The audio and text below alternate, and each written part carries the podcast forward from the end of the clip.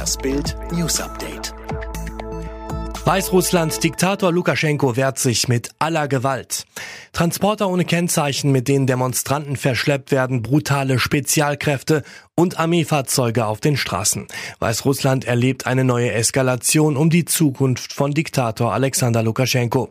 Derweil hat Russlands Präsident Wladimir Putin ihm mehrfach seine Unterstützung zugesagt. Bild ist in Weißrussland.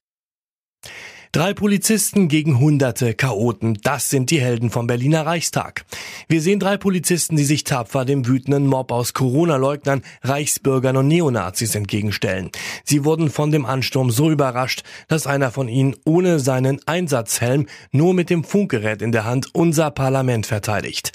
Bild fand heraus, es sind der Zugführer der fünften Alarmhundertschaft der Berliner Polizei, einer seiner Gruppenführer und ein Beamter aus dem Verband. Tatortstar Jan-Josef Liefers über Corona-Politik. Jeder, der Zweifel äußert, wird in die Ecke gestellt. Schockbilder vom Reichstag. Die wichtigste Frage lautet nun, kippt die Corona-Stimmung in unserem Land? Darüber diskutierten gestern Abend Gäste aus Politik und Gesellschaft im Bild-Talk die richtigen Fragen. Mit dabei Tatortstar Jan-Josef Liefers. Über die Corona-Politik sagt er, jeder, der Zweifel äußert, wird sofort in die Ecke gestellt. Ohne Maskenpflicht in Dänemark ticken die Corona-Uhren anders. 78 Infizierte hat Dänemark bei knapp 6 Millionen Einwohnern in den letzten Tagen gemeldet. 622 Todesfälle weist die Statistik seit Beginn der Pandemie im Frühjahr aus. Beachtlich, es gibt keine Maskenpflicht. Wer sich für gefährdet hält, trägt Maske, doch auf Straßen und in Geschäften ist es eher die Ausnahme. In kleineren Läden und vor den Supermarktkassen sind am Boden Abstandsmarkierungen aufgeklebt, kassiert wird hinter Plexiglas. Ansonsten alles entspannt und friedlich. Bild sah sich in unserem Nachbarland um.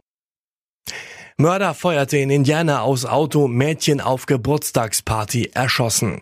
Wieder ist ein Kind in den USA Opfer von Waffengewalt geworden. Ein siebenjähriges Mädchen wurde in der 100.000 Einwohnerstadt South Bend im US-Bundesstaat Indiana aus einem fahrenden Auto heraus erschossen. Medienberichten zufolge hat es die Geburtstagsfeier eines anderen Kindes besucht. Gegen 19.40 Uhr am Samstagabend stand das Mädchen demnach mit weiteren Personen vor einem Haus. Plötzlich fuhr ein Auto vorbei. Es fielen mehrere Schüsse in Richtung der Gruppe. Niemand außer dem Mädchen wurde getroffen.